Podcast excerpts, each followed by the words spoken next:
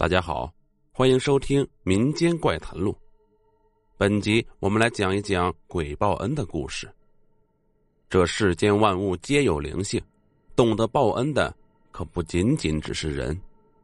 一天凌晨，某急救中心值班医生阿兰突然接到出诊电话，这对于他来说本来极为平常，哪天不出诊十几次接送危重病人呢？可今天这个电话。让他感到肩上有压力，为什么？因为这个电话是市长值班室直接打来的，说必须把这个病人抢救过来。值班秘书说，一周后这个人要出席道德文明先进表彰大会，并要现场发言的。阿兰急切的问道：“具体位置、病人名字、什么病？”清河小区 A 座三门六零三。病人叫于海，心脏病发作。什么？于海？阿兰一愣。他虽然没有见过于海，可是这个名字对他来说太熟悉了。五年前，她的丈夫带女儿去百货大楼，赶上了一场突发的大火，顾客们情急之下，像没头的苍蝇到处乱跑，而大火很快就封住了一切出口。万分紧急关头，一个中年男子数次出入火场，将九个人救了出来，其中就有阿兰的女儿。女儿说：“如果不是这个人将她背出来，她肯定没命了。”后来，媒体挖出这个中年男子叫于海，但是这个于海却极为低调，不愿接受任何人的报答和感谢。阿兰也就无缘与他见上一面，没想到。今天能以这样的方式与恩人见面，阿兰等人以最快的速度赶到了清河小区，将于海抬上了急救车。一个十岁左右的小女孩哭着说：“说她爸爸突然发病，她给爸爸喂了药，可是爸爸仍然昏迷不醒。她在万般无奈之下，想到了给市长值班室打电话。”阿兰随口问道：“你妈妈呢？”女孩说：“妈妈五年前就走了，因为爸爸被大火烧残了。”阿兰扫了一眼于海，呀，他的脸上布满了肉疙瘩，就像电影《夜半歌声》中的宋丹萍，太吓人了。阿兰心头掠过一丝悲凉。英雄可爱，可是英雄的处境却是现实的。阿兰抓紧给于海进行了就地检查。还好，于海因通过急救药，病情暂时稳定，但是必须马上进行下一步的治疗，否则很危险。时间就是生命，急救车闪着蓝色灯光，快速的离开了小区，很快就驶上了高速公路。阿兰知道，再有十几分钟就能抵达急救中心，于是低头盘算着用什么方法来抢救于海最好。突然。他感到车速慢了下来，而且越来越慢。他着急的对司机说：“师傅，快点开，病人还没有脱离危险呢。”司机说道：“我也想快，可是快得了吗？”阿兰抬眼一看，不知什么时候，高速公路上起了浓浓的大雾，滚滚的雾就像飘舞的棉絮，一团团的在公路上滚动着。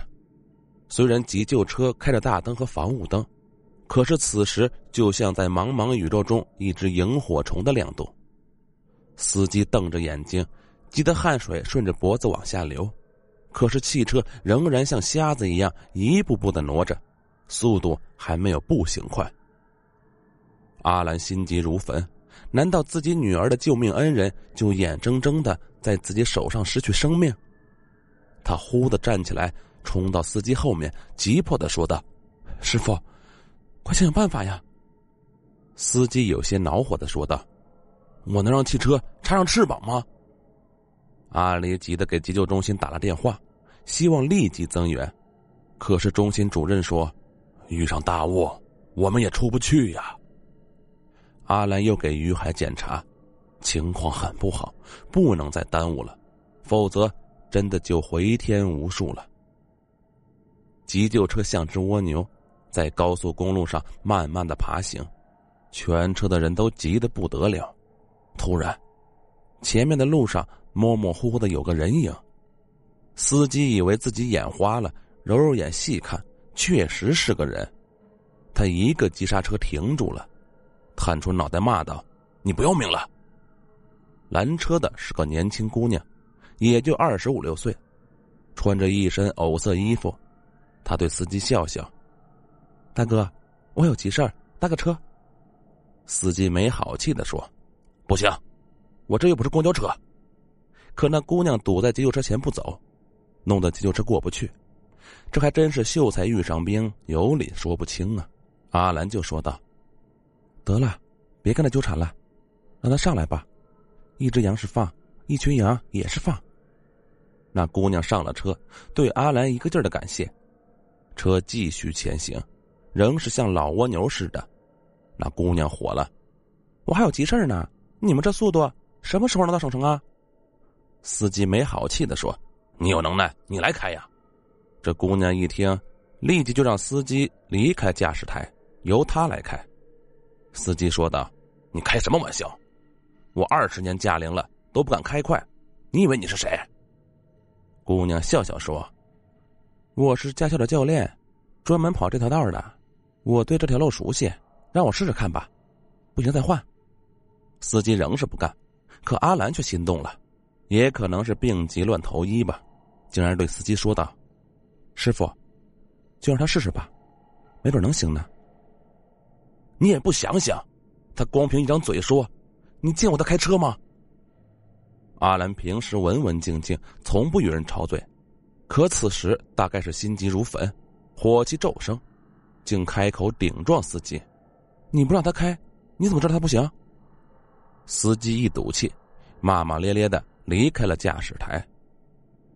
那姑娘神色悠悠的坐上了驾驶位，一挂挡，一踩油门，车子呼的就窜了出去，嗖嗖嗖的。一下子时速就上了八十公里，他仿佛不是在开车，而是在开飞机一般，驾驶着飞机穿云破雾。这下子，全车人都愣了，你看我，我看你，不敢相信这是真的，也信服了一句老话：“山外有山，人外有人。”没想到，在这样复杂的路况下，竟有如此能人。阿兰是又惊又喜。喜的是，照这样开，一会儿就能到省城；惊的是，这也太冒险了，别再出个车祸，那可就吃不了兜着走了。那姑娘像是一个镇定的指挥员，从容不迫，不苟言笑，眼睛紧紧盯着前方，双手握着方向盘，车是开得又快又稳，就像是在 F 一赛道上飙车一样。十几分钟后。急救车就开进了急救中心，医生护士们急忙将于海抬下车，送进了手术室进行抢救。阿兰没忘了谢谢那个在关键时刻帮了他们一把的姑娘。那姑娘不好意思的笑了笑，说：“没什么，谁见了都会这样做的。”阿兰问姑娘姓什么叫什么，那姑娘寻思了一下，说：“我叫宋倩。”因为送医及时，于海被抢救过来了。主持手术的医生说：“再晚到十分钟，那就来不及了。”谢天谢地，阿兰心头的石头终于放下了，就说出了在高速路上遇到的事儿。要不是遇到那个姑娘，我们就回天乏术了。这于海呀，真是福大命大呀！主持手术的医生随口问道：“有这种事儿？”那姑娘哪儿的呀？叫什么？不知道哪儿的。他说他叫宋倩。阿兰答道。那医生大吃一惊：“什么？宋倩？”是呀，这有什么好奇怪的？不可能啊！那医生自言自语道：“去年这个时候，我接过一个车祸病人，也是叫宋倩，因为延误了时间，他没有被抢救过来。”阿兰摇头笑道：“哼，叫宋倩的人多了去了，难道我们让个死人开车？笑话吗？”主持医生愣了愣，点点头，又摇摇头。刚才那个病人是叫什么来着？于海。是啊，于海。哎呀，对了，医生拍拍脑袋说：“我想起来了，去年就是这个叫于海的男人把宋倩背到咱们中心的。他一脸的肉疙瘩，把好几个医生吓得够呛。他大汗淋漓的说：他在公路上发现了一个被撞伤的人，就背来了。那姑娘穿的是一件藕色的衣服。”阿兰听了，顿时傻了。天哪！刚才他们遇到的真的是一个死去的人呀！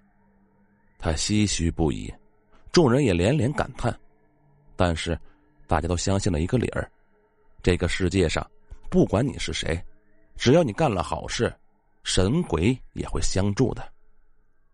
好了，本集故事完毕，我们下集再见。